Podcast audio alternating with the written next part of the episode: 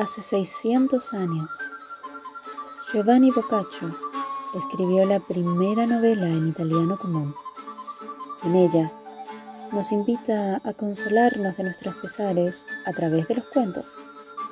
Así, él escribe este libro para las damas enfermas de amor. Sus personajes se cuentan historias para olvidar los estragos de la peste y yo quiero leérselas a ustedes, cualquiera sea su aflicción. El de Camerón, por Giovanni Boccaccio. Jornada sexta. Termina la quinta jornada del Decamerón y comienza la sexta, en la cual, bajo el reinado de Elisa, se razona de quién, siendo provocado con alguna ingeniosa salida, se desquitó o con pronta respuesta o agudeza y evitó un peligro o burla. La luna en medio del cielo había menguado sus rayos y la nueva luz iluminaba el orbe. Entonces la reina se levantó y ordenó que así lo hicieran los demás. Se dirigieron lentamente, paseando en grupos dispersos sobre el césped cubierto de rocío, riendo sus ocurrencias. Cuando el sol estuvo ya crecido, regresaron a casa. Hallaron las mesas bien dispuestas y ordenadas, sentándose todos a comer. Al terminar entonaron canciones. Unos hicieron algo de siesta, y otros se entretuvieron con el ajedrez, y otros con juegos. Dioneo y Laurita entonaron juntos la canción de Troilo y Crécida. A la hora de reunirse, la reina les llamó, colocándose ellos como de costumbre a su lado, preparados para empezar. Esta vez ocurrió un hecho. Es que oyeron un fuerte clamor en la cocina, el cual provenía de los criados. Se llamó al mayordomo y se le preguntó acerca del ruido. Este informó que se trataba de una disputa entre Lisisca y Tíndaro, aunque no sabía de qué se trataba cuando acudió a la llamada. Entonces le mandó que les hiciera comparecer, y al llegar estos fueron interrogados por ella. Tíndaro quiso hablar, pero Lisisca, que era muy soberbia, se encaró a él y excitada dijo Bruto de hombre, que quieres hablar antes que yo. Déjame hacerlo a mí. Y dirigiéndose a la reina dijo Señora, afirma él que conoce mejor que yo quién era la mujer de Sicofante, y como si con ella no hubiese yo tratado, sostiene que, la primera noche que Sicofante yació con ella, Miser Matza entró en Montenegro por fuerza, cuando en realidad entró pacíficamente, con el acuerdo de los de dentro. El muy animal cree que las jóvenes son unas tontas que esperan la decisión paterna resignadamente, en que catorce de cada quince veces las hacen esperar para casarse más tiempo del debido. Bueno estaría que se conformaran. Juro por la fe de Cristo que no conozco vecina que se haya casado doncella, y aún más burlas conozco que les hacen a los maridos. Este pedazo de burro me quiere enseñar cómo son las mujeres, como si yo hubiese nacido ayer. Mientras Lisisca decía esto, las mujeres reían a carcajadas. La reina intentó poner silencio unas seis veces, pero era inútil, porque aquella no se cayó hasta que hubo terminado. Al fin, la reina, también riendo, dijo a Dioneo Eso es asunto tuyo, por lo que deseo que, cuando acabemos las narraciones, nos des tu parecer. Dioneo contestó al punto. Señora, ya habéis oído la sentencia que debíais oír. Lisisca tiene razón. Creo que el asunto es como ella dice y que Tíndaro es un animal.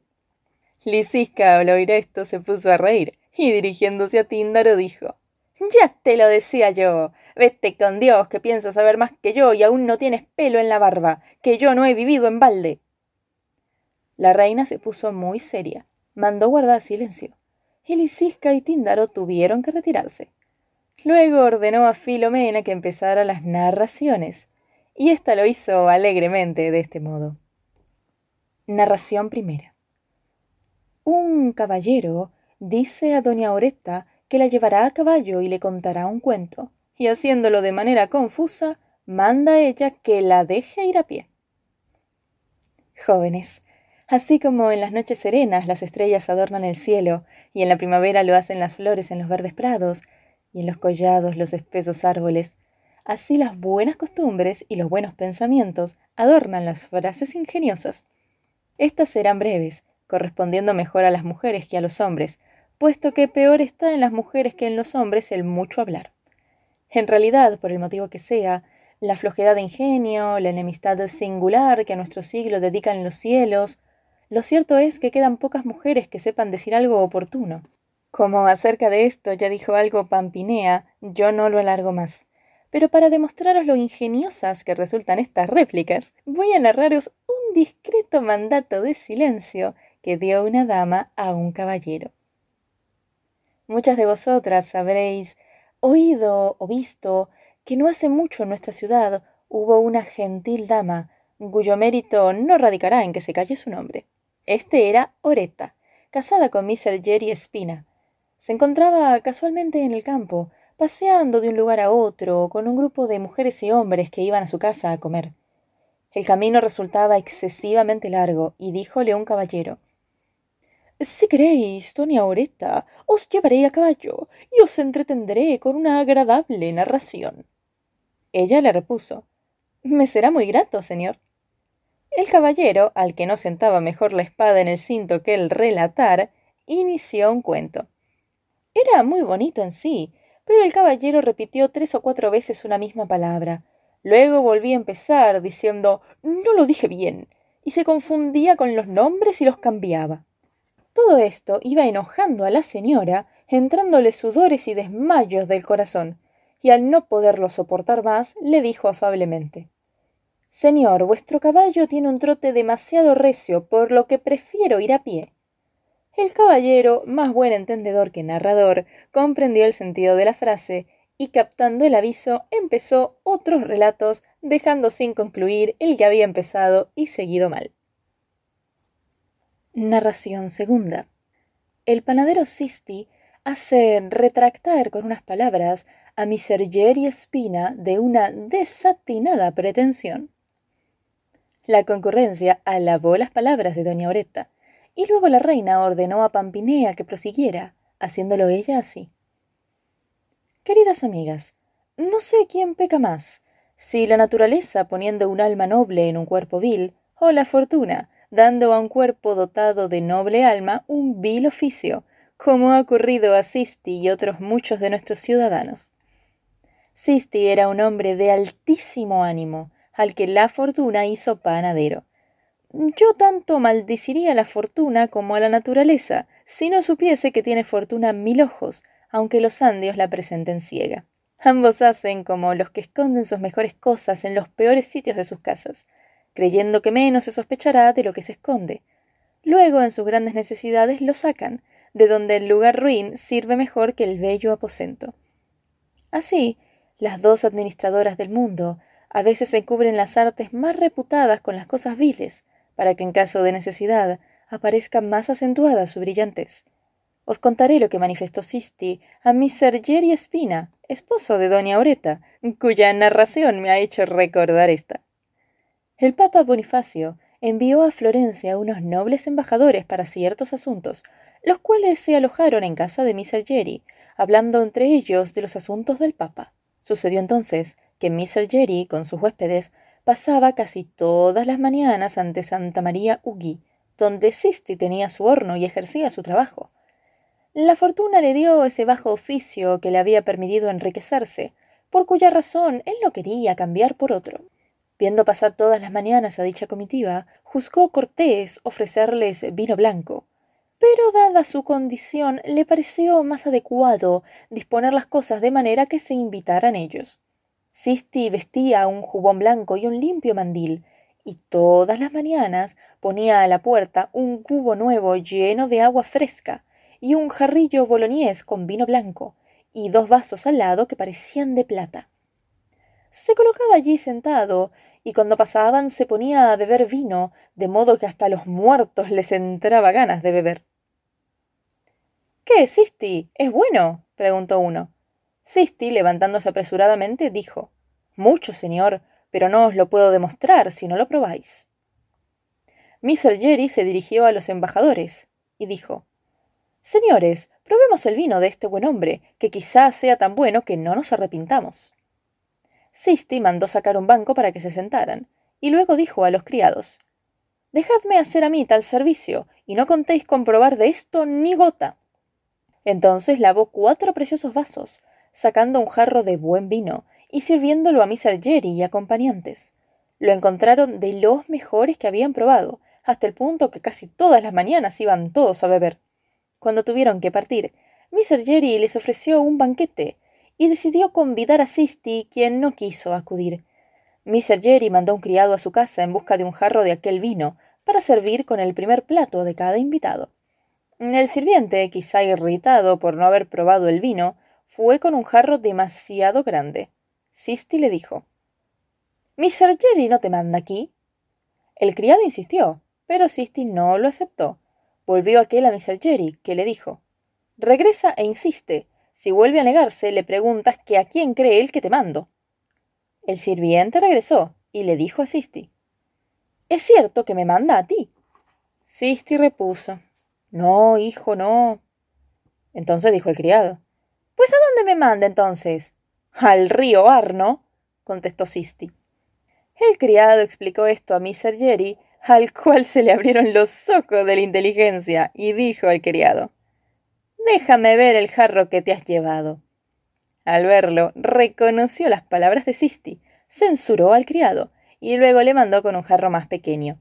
Al verlo, Sisti dijo Ahora sí te envía a mí. Se lo llenó con gusto, añadiendo un barrilito como obsequio, y luego fue personalmente a casa de Mr. Jerry a llevarlo, diciendo No quisiera que pensarais que me asustó el jarro de esta mañana, pero me pareció que no os acordabais de lo que yo con mis jarritos os daba a entender. Este vino no es para criados, pero como a mí me sobra, os lo doy para que hagáis lo que queráis de él. Esto agradó a Mr. Jerry, y se lo agradeció tanto que desde entonces lo tuvo por amigo y hombre de confianza. Narración tercera. Doña Nonna de Pulqui, con una rápida contestación, impone silencio al hablar poco honesto del obispo de Florencia. Pampinea acabó su cuento, y cuando hubieron alabado la discreción de Sisti, la reina mandó que hablara a Laurita, la cual risueñamente empezó como sigue. Simpáticas amigas. Pampinea y Filomena mencionaron nuestra poca habilidad para usar palabras adecuadas. Yo quiero recordar que las frases ingeniosas deben dañar al oyente como la oveja, no como el perro, ya que si lo hacen como éste no sería ocurrencia sino injuria. Tal hicieron doña Oreta y Sisti. Ocurrió que un prelado nuestro recibió no menos golpe que el que dio, como os voy a demostrar. Siendo miser Antonio Dorso obispo de Florencia, vino a dicha ciudad un caballero catalán llamado Diego de la Rata, mariscal del rey Ruperto, era muy gallardo y le gustaron mucho las mujeres florentinas, sobre todo la sobrina de un hermano del obispo. Al enterarse de que su marido era un avaro, le ofreció quinientos florines de oro si consentía en que se acostara con su esposa. Dio el dinero y se acostó con ella, pero contra el deseo de ésta. La gente, al enterarse, censuró tal actitud, mas el obispo fingió no saber nada. Las relaciones entre el obispo y el mariscal eran muy estrechas, y cierto día en que iban cabalgando los dos por San Juan, pasó una mujer que con la peste hemos perdido, y cuyo nombre era Doña Nonna de Pulqui, prima de Miser Alejo Rinucci. Era joven, bella y de buen corazón, y hacía poco se había casado. El obispo se le enseñó, pero le dijo a ella ¿Qué te parece este, nona? ¿Le conquistarías? Ella juzgó que aquellas palabras le ofendían, y decidió devolver golpe por golpe, diciendo Miser, no sé si le conquistaría, mas yo quisiera con todo buena moneda. Al oír esto, tanto el obispo como el mariscal se sintieron turbados, uno como autor de la villanía cometida con la sobrina del obispo, el otro como afrentado con dicha sobrina. Avergonzados, fueron sin decir nada. Habiendo sido la joven molestada, hizo bien en molestar a los otros con un dicho pertinente. Narración cuarta.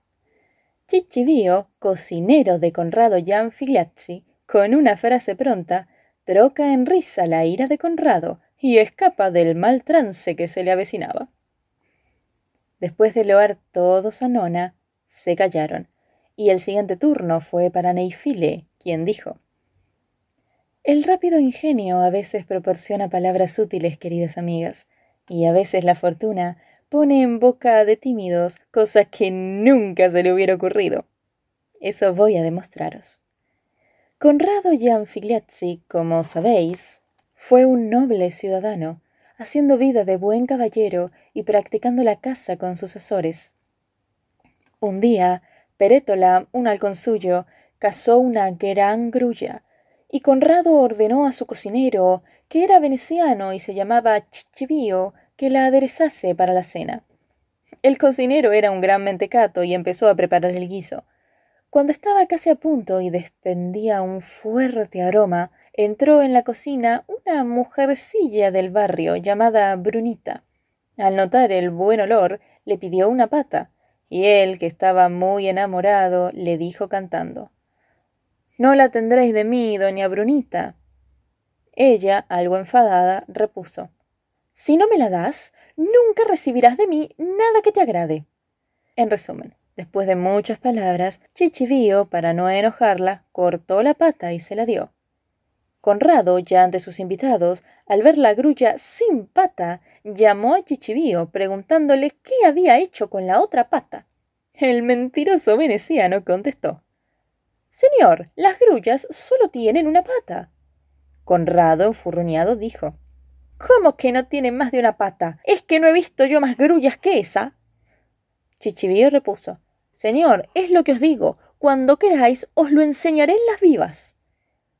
Ya que pretendes hacerme ver lo que nunca vi ni oí, mañana con gusto lo veré, pero te juro por el cuerpo de Cristo que si no es así, te acordarás de mí mientras vivas. Al día siguiente, por la mañana, Conrado, a quien la ira no había dejado dormir, se levantó alterado. Ordenó que le trajeran caballos, y a Chichivío le hizo montar en un rocín. Le llevó a un arroyo donde solían verse muchas grullas, y entonces le dijo Ahora veremos quién tiene razón, yo. Chichivío, viendo que aún duraba la ira de Conrado, me estaba asustado, sin saber cómo salirse del aprieto. Miraba a un lado y a otro y solo veía grullas de dos patas. Cuando estaban cerca del arroyo, vieron unas doce grullas, todas sobre una pata, como hacen cuando duermen. Chichivío dijo ¿Veis, señor, cómo ayer tarde os dije la verdad al sostener que las grullas solo tienen una pata? Mirad esas. Conrado dijo Ahora te mostraré que tienen dos. Se acercó y gritó ¡Ho! ¡Ho! Y al asustarse las grullas, bajaron la otra pata y huyeron. Se dirigió a Chichibío y le dijo ¿Qué te parece, tunante? ¿Tienen una o dos? Chichibío, algo temeroso, declaró Ahora sí, señor, pero ayer no gritasteis. ¡Oh, oh! Si lo hubierais hecho, habría sacado seguramente la otra pata. Esta respuesta complació tanto a Conrado que se puso a reír y dijo Tienes razón, debía hacerlo. Y así se reconciliaron amo y criado. Narración quinta. Miserforese de Rabata y el maestro pintor Giotto, viniendo de Mugello, se burlan mutuamente de sus malas figuras. Cuando terminó Neifile, las mujeres siguieron riéndose de la ocurrencia de Chichibío. Luego, por deseo de la reina, Pánfilo dijo así Queridas mujeres, sucede a veces que la fortuna, bajo viles artes, esconde grandes tesoros de virtud. Poco antes nos lo demostró Pampinea, cómo bajo formas humanas feísimas se ocultan grandes ingenios. Esto se puede demostrar con dos ciudadanos. Uno se llamaba Forese de Rabata, y era pequeño y deforme, pero muy entendido en leyes. El otro era Giotto, de ingenio tan excelente que producía con su buril, pincel o pluma cualquier cosa. Su arte era tanto que a veces se creía natural lo pintado por él. Se dedicaba a restaurar el arte que había quedado sepultado a través de los siglos. Su arte era tan grande como su humildad, y no quería que le llamaran maestro, aunque así podía considerarse. En Mugello, Giotto y Miserforese tenían sus posesiones, y cruzáronse ambos un día por el camino. No iba Giotto a caballo ni con atavíos mejores que los de su acompañante, y andaban como viejos, lentamente. Sucedió entonces, como ocurre a menudo en verano, que una lluvia les cayó encima y tuvieron que refugiarse en casa de un labrador amigo de ambos. Al cabo de un rato, no cesando aún de llover, pidieron dos capotes de paño burdo, dos sombreros descoloridos y reanudaron el viaje. Al cabo de un rato de marcha, quedaron empapados y sucios de barro, y como escampaba la lluvia, empezaron a hablar. Miser Forese, mientras cabalgaba y escuchaba a Giotto, que era un buen conversador, le miró de arriba abajo y le encontró tan poco elegante que, sin considerar lo que él era, dijo riendo. Giotto, si viniera un forastero que no te conociese, creería viéndote así que eres el mejor pintor del mundo. Giotto le respondió rápidamente. Lo creería si pudiese creer que te sabías el abecedario. Miser Forese, al oírlo, reconoció su error y vio que le habían pagado con la misma moneda. Narración sexta. Prueba Miguel Escalza a ciertos jóvenes que los varonquis son los hombres más hidalgos de la tierra y de ultramar, y gana una cena. Las mujeres se reían aún de la respuesta de Giotto cuando la reina mandó a Fiametta a que prosiguiera. Esta inició así su narración. Jóvenes, me acuerdo de un cuento en el que se demuestra la nobleza sin desviarnos de nuestro tema. Es el siguiente. No hace mucho, un hombre simpático y divertido llamado Miguel Scalza vivía en nuestra ciudad. Era muy querido por los jóvenes florentinos, que siempre procuraban encontrarse con él en las reuniones. Cierto día, reunidos en Monte Ughi, se inició una discusión acerca de cuáles eran los linajes más hidalgos e ilustres de Florencia. Unos decían que los Uberti y otros que los Lamberti. Oyéndolos escalza, rió socarronamente y dijo Id con Dios, palurdos, que no sabéis lo que decís. Los hidalgos más antiguos, no ya de Florencia, sino de ultramar, son los varonqui. Los jóvenes, que esperaban otra cosa descalza, se rieron de él y dijeron Buena es esa, como si no conociéramos a los varonqui lo mismo que tú. Dijo Escalza. No me río, digo la verdad. Si alguien lo quiere, apostará una cena que se dará al vencedor, y a seis más que él elija. Entre los jóvenes, uno se llamaba Neri Vanizzi, repuso. Apuesto la cena. Acordaron que el árbitro fuese Piero di Fiorentino, en cuya casa estaban, y dirigiéndose a él, le contaron el caso. Piero, que era discreto, oyó las razones de ambos lados y preguntó a Escalza. ¿Cómo podrías probar lo que dices? Escalza dijo. ¿Cómo? Lo probaré tan claramente que hasta mi contrincante me dará la razón. Sabéis que una familia, cuanto más antigua, más noble es, y así se decía de estos. Si los Varonsi eran más antiguos que nadie, serán más nobles. Por lo tanto, demostrando su antigüedad, habré ganado. Debéis saber que Dios los crió cuando Él había acabado de aprender a pintar, mientras que los demás hombres fueron hechos cuando Dios ya sabía pintar. Para demostrarlo, comparad a los Varonsi con los otros hombres. Estos tienen los rostros debidamente proporcionados. En cambio, algunos varones tienen el rostro largo y estrecho, otros muy ancho, otros con quijadas que parecen de asno, y uno tuvo un ojo más grande que el otro. Según dije, pues, es evidente que Dios hizo a los varones cuando estaba aprendiendo a pintar. Por lo tanto, son más antiguos que los demás, y por ende, más nobles. Piero y Neri, oyendo el jocoso discurso de Escalza, se pusieron a reír dándole todos la razón. Narración séptima. Madonna Felipa, hallada con un amante por su marido, es llamada a juicio y con rápida contestación se salva y hace modificar el código. Ya callaba Fiametta y todos seguían riéndose del insólito argumento empleado por Escalza para ennoblecer a los Baronzi cuando la reina ordenó que prosiguiese Filóstrato, el cual dijo Loables mujeres. En todas partes conviene hablar bien, pero es más necesario hacerlo cuando se necesita realmente. Así lo hizo una dama de la cual voy a hablar, que hizo reír a un auditorio y se libró a la vez de la muerte. Antiguamente en Prato había un código no menos censurable que riguroso, que ordenaba quemar a toda mujer sin distinción sorprendida con su amante, o a la que, por dinero, fuera hallada con cualquier hombre. Entonces sucedió que cierta noche una bella dama llamada Felipa fue hallada en su habitación por su marido Reinaldo de Pugliese, abrazada con Lazarino de Guazzagiotri. Al verlo Reinaldo, refrenó su ira y su deseo de matarlos, temiendo por él mismo, pero decidió seguir lo que era lícito según la ley, matar a su mujer, pero no por sus manos. Probó el delito con todos los testimonios que pudo, haciéndola procesar. Ella, en lugar de huir, como le aconsejaban muchos, animada por la fuerza de su amor, se presentó.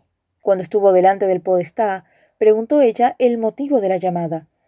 Él la juzgó bella mujer y animosa, por lo que sintió compasión, pero no pudiendo dejar de interrogarla, dijo Señora, Reinaldo vuestro marido alega que os ha encontrado en adulterio, pidiendo la pena de muerte para vos. Yo no puedo hacerlo si vos no confesáis, así que responded lo que sea.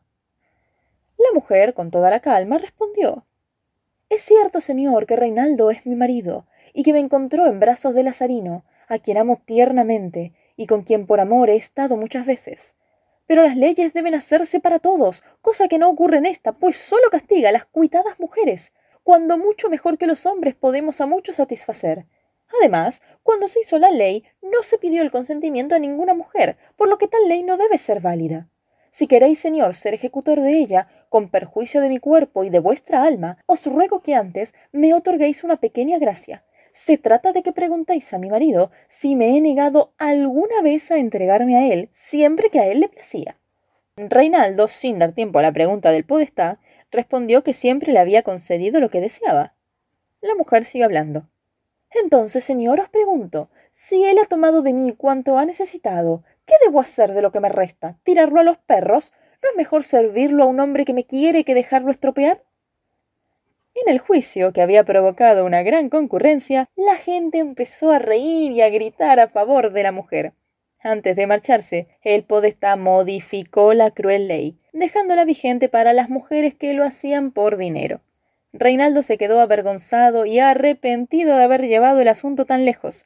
Se marchó del palacio, y la mujer, muy contenta de quedar libre, se fue a su casa. Narración octava. Fresco exhorta a su sobrina a que no se mire al espejo si, como decía, le disgusta ver rostros desagradables. La narración de Filóstrato provocó cierta vergüenza en las damas, demostrándolo por sus rostros ruborosos. Pero mirándose unas a otras, no podían aguantarse la risa, y así estuvieron hasta que acabó. Entonces la reina ordenó a Emilia que prosiguiera.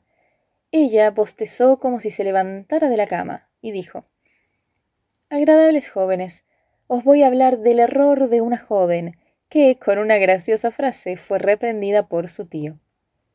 Cierto hombre, fresco de celático, tenía una sobrina cuyo diminutivo era Ciesca. Esta era de cuerpo y rostro bastante bellos, pero se tenía por tan noble que se pasaba el día criticando todo lo que veía, hasta el punto de comportarse de una manera desagradable con una soberbia tan grande, era intratable. Cuando salía a la calle, solo hacía gestos a todos los que pasaban por su lado, como si le soliese algo malo. Cierto día, al volver a casa, haciendo muecas sin parar, el tío le dijo Siesca, ¿cómo es que siendo fiesta has regresado tan pronto a casa? Es cierto que he venido pronto, porque hay tantos hombres y mujeres censurables y desagradables que dudo que en el mundo haya algo bello, y como a mí me disgusta mucho, he venido a casa. Fresco, que no soportaba ese aspecto de su sobrina, le dijo Hija, si tanto te enoja lo desagradable y alegre quieres vivir, no te mires nunca al espejo. Ella estaba vacía como una caña, aunque creía tener la inteligencia de Salomón, y no comprendió la frase de su tío. Dijo que se miraría al espejo como las demás, continuando aún ahora en su imbecilidad. Narración novena. Guido Cavalcanti, con palabras corteses, sayere a unos caballeros florentinos que le habían gastado una broma. Cuando Emilia había narrado su cuento, la reina vio que solo a ella le quedaba narrar, excepto el que tenía el privilegio de ser el último. Hoy, bellas amigas, dijo, me habéis quitado un par de narraciones que pensaba referir, pero me ha quedado una que contiene una agudeza de intención sin igual. Antiguamente en nuestra ciudad había costumbres buenas y loables, cosa que no persiste hoy debido a la avaricia, que acaba con todo lo bueno. Entre estas era que en Florencia acostumbraban a reunirse los hidalgos de los barrios, agrupándose y poniéndose de acuerdo en los gastos, de manera que hoy uno y mañana otro convidaban a comer a toda la partida. En esos banquetes solían invitar a los gentiles hombres forasteros. Una vez al año se vestían de igual manera y cabalgaban por la ciudad. Otras veces se dedicaban a organizar justas para celebrar alguna victoria o buena nueva de la ciudad. Entre todos estos se distinguía Miser Beto Brunelleschi, el cual había intentado atraer a Miser Guido Cavalcanti, hijo de Cavalcante de Cavalcanti. Lo hacía porque Guido era uno de los mejores pensadores y gran filósofo, además de poseer nobles costumbres. Tenía también grandes bienes y riquezas, agasajando como era debido. Pero Miser Beto no había conseguido convencerle, y sus compañeros lo atribuían a que como se pasaba el día pensando se abstraía de otras cosas. Como tenía cierta ideología epicúrea, la gente decía que meditaba la manera de demostrar la no existencia de Dios. Ocurrió que cierto día, partiendo Guido desde Orto San Michele, pasando por Adimari hasta San Juan, llegó a las urnas de mármol de unas sepulturas en Santa Reparanda y en San Juan. Cuando se hallaba ante la puerta de San Juan, que estaba cerrada, llegó mi serveto a caballo con sus amigos. Al ver a Guido entre las sepulturas, dijo Vamos a gastarle una broma. Y ya a su lado empezaron a decir Guido, tú no quieres venir a nuestras reuniones, pero dinos, cuando descubras que Dios no existe, ¿qué harás? A lo que respondió Guido En vuestra casa estáis y podéis decirme lo que os plazca, señores. Apoyando la mano en una de las tumbas, dio un salto con gran agilidad y se fue. Ellos se quedaron mirando y empezaron a decir que era un insensato. Pero mi Serveto dijo Los insensatos sois vosotros si no lo habéis entendido. En pocas palabras os ha hecho la mayor injuria del mundo, porque esas tumbas son las casas de los muertos, y al decir que estamos en nuestras casas nos demuestra que somos idiotas. Al lado de él somos peor que muertos, por lo que estando aquí estamos en nuestra casa. Todos comprendieron entonces las palabras de Guido, y se avergonzaron tanto que jamás volvieron a burlarse de él, respetándole como a un caballero inteligente. Narración décima. Fray Cebolla promete a unos campesinos mostrarles una pluma del arcángel Gabriel, y como en su lugar encuentra unos carbones, dice que con ellos asaron a San Lorenzo. Todos habían narrado su cuento, y faltaba solo Dioneo, el cual, sin esperar mandato superior, inició el relato así. Nobles mujeres, aunque tenga privilegio de narrar el tema que se me antoje, no quiero separarme de la materia que habéis tratado todos. Os voy a exponer cómo, con súbita ocurrencia, un fraile de San Antonio escapó a una burla que dos jóvenes le habían aparejado. No debe importaros que mi narración resulte larga, porque es aún bastante pronto. Sertalo, como ya sabréis, es un castillo del Valle de Elsa. Es pequeño, pero vive allí gente noble. Por lo menos una vez al año iba allí un fraile de San Antonio, llamado Fray Cebolla, a pedir limosna. Los naturales de allí simpatizaron con él, más que por devoción debido a su nombre, porque en esa región se crían cebollas muy famosas. Era de cuerpo pequeño, pelirrojo y el mayor bergante del mundo. No tenía conocimientos de ninguna clase, pero era un gran hablador, hasta el punto que el que no le conociese le tomaría por el mismo Cicerón siguiendo su costumbre, se dirigió allí el mes de agosto. Un domingo por la mañana, cuando la gente del lugar estaba en misa, él dijo en un momento oportuno Señores y señoras, todos los años acostumbráis mandar a San Antonio parte de vuestras cosechas, según vuestros medios, para que él os proteja los ganados. Los que pertenecéis a la cofradía pagáis particularmente un estipendio. Para recoger todo esto me ha mandado el abad, mi superior. Con la bendición de Dios, cuando suenen las campanillas, saldré de la iglesia besando la cruz. Luego, como gracia especial que os proporcionaré, os mostraré una reliquia que recogí en tierras de ultramar. Se trata de una pluma del arcángel Gabriel, que se quedó en la cámara de la Virgen María cuando la Anunciación de Nazaret. Al terminar esto, siguió con la misa. En la iglesia había dos jóvenes muy astutos, llamados Juan de Bragoniera y Blas Pizzini rieron cínicamente ante lo de la reliquia de Fray Cebolla y decidieron burlarse de aquella pluma. Sabiendo que éste almorzaba en el castillo, se dirigieron a la hostelería donde paraba, y mientras Blas entretenía al criado de Fray Cebolla, Juan buscaba la pluma entre sus pertenencias para quitársela y hacerle quedar en ridículo ante el pueblo. Al criado de Fray Cebolla le daban varios nombres, unos Guccio Ballena, otros Guccio Cieno y otros Guccio Puerco, pero él era tan grotesco que ni Lipo Topo pintó jamás nada parecido. Fray Cebolla se burlaba a menudo de él y decía a sus amigos mi criado tiene nueve cosas muy capaces, si las tuviera Salomón, Séneca o Aristóteles, de echar a perder toda su virtud, seso y santidad. Pensad qué hombre sería, si teniendo nueve cualidades no tiene virtud, ni santidad, ni seso. Cuando le preguntaron qué cosas eran esas, decía es perezoso, sucio y mentiroso, negligente, desobediente y maldiciente, descuidado, desmemoriado y maleducado, teniendo aún otros defectos que más vale callar. Y lo que resulta más cómico en él es que creyéndose hermoso quiere casarse, porque posee una barba larga y vistosa. Es tan creído que opina que todas se enamoran de él. Verdaderamente me resulta muy útil, porque nadie me puede hablar en secreto sin que él quiera oír también, y si me preguntan algo, responde antes que lo haga yo, por miedo a que no sepa la respuesta. A este sujeto había dejado Fray Cebolla en la posada, con la orden de que a nadie dejara tocar nada.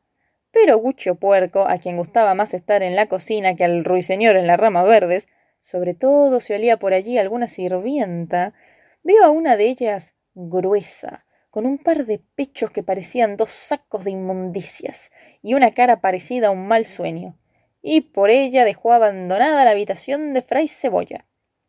Se sentó al lado del fuego y empezó a decir a la fregona, que se llamaba Nuta, que él era un hidalgo muy rico y de gran cultura, y sin mirar que ella tenía en la capucha grasa bastante para condimentar el caldero de alto espacio y que iba toda sucia, le dijo que quería vestirla bien y sacarla de aquella miseria.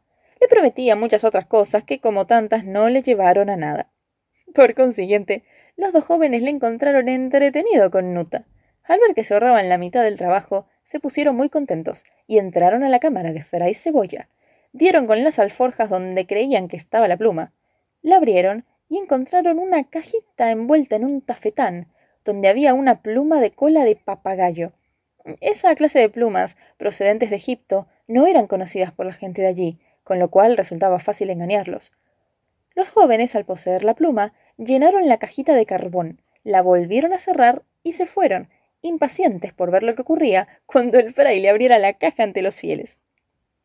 Estos, al acabar la misa, relataron el acontecimiento a sus vecinos y conocidos, propagándose la noticia de tal manera que acudió un gran gentío a ver la pluma. Fray Cebolla, antes de almorzar y dormir un poco, al advertir la multitud que esperaba, ordenó a su criado Gucho Puerco que fuera allí con las alforjas. Este dejó lo que tenía entre manos y se dirigió al lugar con bastante desgana. Cuando llegó, se colocó por orden de Fray Cebolla a la puerta de la iglesia, tocando la campanilla con fuerza.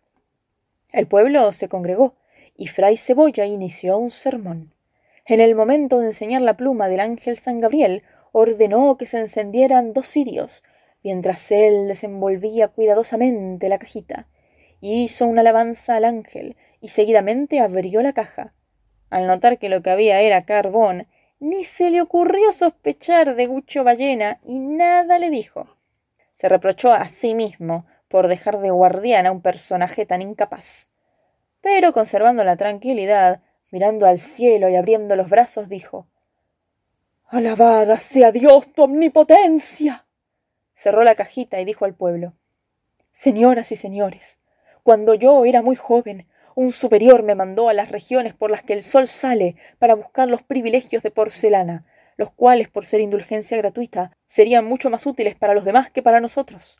Salí de Venecia, pasé por el Borgo de los griegos, de allí cabalgué por el reino del Garbo y por Valdaca, llegué a Parión y alcancé Cerdeña. Pero no voy a describir los países por donde viajé. Estuve en Trafia y en Bufia, llegué a la tierra de Mentira, donde había muchos frailes de mi orden, los cuales por amor de Dios huyeron de las incomodidades. De allí me dirigí a los Abruzos, donde hombres y mujeres andan en suecos por los montes, y hay gentes que llevan el pan en barriles de vino y el vino en sacos.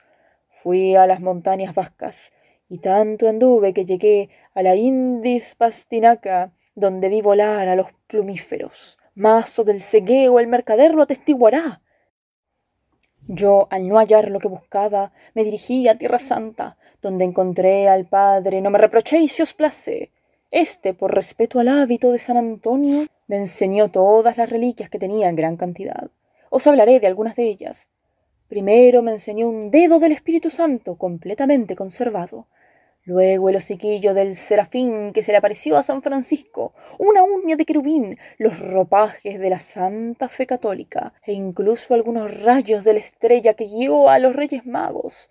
En una botella guardaba el sudor vertido por San Miguel al luchar contra el diablo, la mandíbula de San Lázaro y muchas cosas más.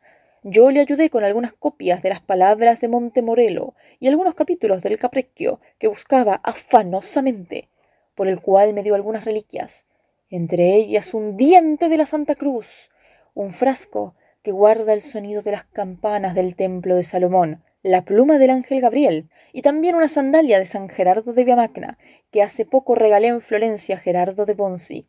Mi superior no me ha autorizado a enseñarlas hasta comprobar su veracidad. Ahora ya han hecho varios milagros y puedo mostrarlas. Como no me fío de nadie, las llevo siempre conmigo, en una caja tengo la pluma del ángel y en la otra los carbones de San Lorenzo, siendo las dos tan parecidas que siempre las confundo. Ahora creía traer la caja donde estaba la pluma y veo que traigo la que contiene el carbón. Creo que más que un error es un deseo de Dios, ya que la fiesta de San Lorenzo es dentro de dos días. Así que, hijos míos, preparaos para verlos. Antes quiero informaros que aquel que se santigüe con uno de estos carbones en todo el año tocará el fuego sin sentirlo. Después de decir esto, entonó cánticos a San Lorenzo y abrió la caja de los carbones. Cuando toda la multitud la vio, Fray Cebolla notó que las ofrendas que donaban eran mayores. Por ruego de la gente, trazó con el carbón cruces en los velos de las mujeres, diciéndoles que dentro de la cajita volvía a crecer lo que había menguado. Los dos jóvenes que le habían querido burlar estaban presentes y se rieron mucho. Luego se acercaron al fraile y le explicaron lo que habían hecho, devolviéndole la pluma que al año siguiente le valió no menos que aquel año los carbones. Esta narración gustó a todos por igual y se rieron mucho. Cuando hubo terminado, la reina se levantó, despojándose de la corona, y con una sonrisa la colocó en la cabeza de Dioneo, diciendo Te ha tocado, Dioneo, la hora de gobernar como rey a las mujeres. Hazlo sabiamente, para que al acabar tu reinado te lo hemos todas. Dioneo tomó la corona y riendo dijo Habréis visto muchas veces reyes de ajedrez más serios que yo, y además, si me obedecierais, yo os proporcionaría el placer sin el cual la fiesta no es completa. Pero dejemos eso de lado, y por mi parte os regiré lo mejor que sepa. Llamó al mayordomo, y según la costumbre le ordenó todo lo necesario para su reino. Luego dijo Apreciadas amigas, se ha hablado de muchas maneras sobre la industria humana, mas si Lisisca no hubiese venido dándome materia para los razonamientos de mañana, no hubiese hallado fácilmente tema. Ella dijo que no hay mujer que se case doncella, y que además conocía la burla que hacen a los maridos. Dejando lo primero, que es cosa infantil, debe resultar divertido tratar sobre lo segundo. Así pues, quiero que mañana se hable de las burlas que hacen las mujeres a sus maridos, sabiéndolo ellos o no. Esta materia pareció a algunas que no era muy correcta, pidiéndole que mudase el tema, pero él díjoles Amigas, conozco tanto lo que hacéis que no cambiaré mi propósito. ¿No sabéis que la mala vida actual ha obligado a los jueces a abandonar su tribunal, que las leyes callan y que se da licencia para todo? Además, no es necesario que cambiéis palabras por obras.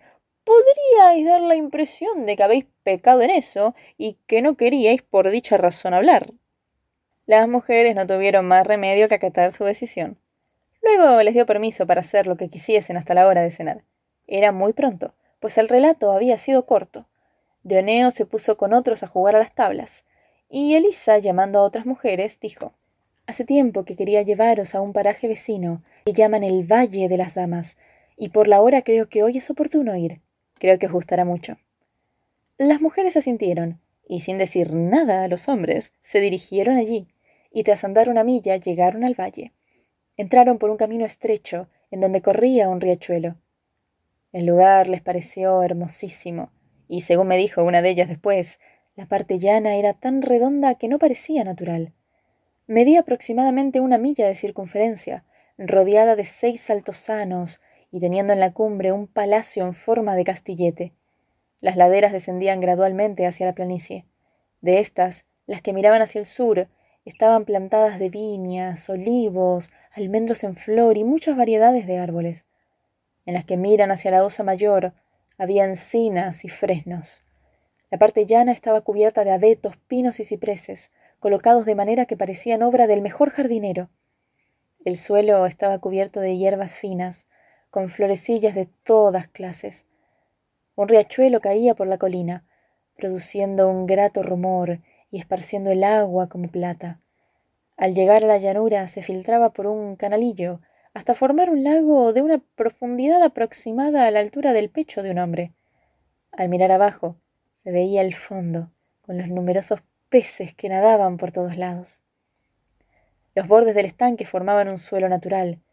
El agua sobrante pasaba a otro canal que conducía a las partes más bajas. Las jóvenes alabaron la grata vista, y como el calor era aún muy fuerte, decidieron bañarse en el lago. Ordenaron a una criada que vigilase, y las siete se desnudaron y se echaron al agua. Querían coger los peces y chapoteaban de un lado a otro. Algunos cogieron, y cuando les parecieron suficientes, se encaminaron a casa. Cuando llegaron, encontraron a los jóvenes jugando, y Pampinea les dijo Hoy han sido engañados. ¿Cómo? dijo Dioneo. ¿Comenzáis a orar antes de hablar? Y Pampinea repuso Sí, señor. Entonces explicó con todo detalle, describiendo muy bien el paraje y todo cuanto habían hecho. El rey quiso ver la belleza del paraje y ordenó que se preparara la cena rápidamente. Cuando hubieron terminado, los tres hombres se dirigieron al valle con sus criados, y después de mirarlo con atención, juzgaron que era el más bello del mundo. Se bañaron también, y luego regresaron. En casa encontraron a las mujeres bailando al son de una canción que entonaba Fiametta. Cuando terminó, se pusieron a hablar del Valle de las Damas, alabándolo. El rey ordenó al mayordomo que preparase todo lo necesario para trasladarse allí al día siguiente. Luego hizo traer dulces y vino y animó a todos a bailar. Después se dirigió a Elisa y dijo Bella joven, tú me honraste hoy con una corona, y yo quiero honrarte con las primicias de la canción. Di pues la que prefieras. Elisa, sonriente, respondió que lo haría gustosa. Con suave voz empezó así. Si alguna vez me libro de tus redes, amor, no puedo imaginar que caiga en una nueva trampa. Siendo muy pequeña me alisté en tu guerra, imaginando la paz suprema y dulce. Al suelo arrojé todas mis armas, como hace el que confía. Pero tú, cruel tirano y riguroso, acechaste sobre mí con tus armas preparado. Rodeada por tus cadenas, al que ha nacido para muerte mía, llena de amargas lágrimas y penas, presa me diste, y sufro en las mazmorras tal cruel prendimiento, que para conmoverle los llantos y suspiros nada valen. Mis ruegos se los lleva el viento. Nadie me escucha ni quiere oírme. A cada paso aumenta mi tortura. Vivir mi angustia y no acierto a morir. Apiádate, Señor, de mi congoja. Y haz tú, pues yo no puedo, que venga él a mí prendido en tus cadenas. Con un triste suspiro, Elisa terminó la canción, de la que nadie comprendía las razones. Dioneo llamó a Tíndaro y ordenó que trajera su cornamusa, a cuyo son éste bailó muchas veces. Como la noche estaba muy avanzada, mandó entonces que se fueran todos a dormir.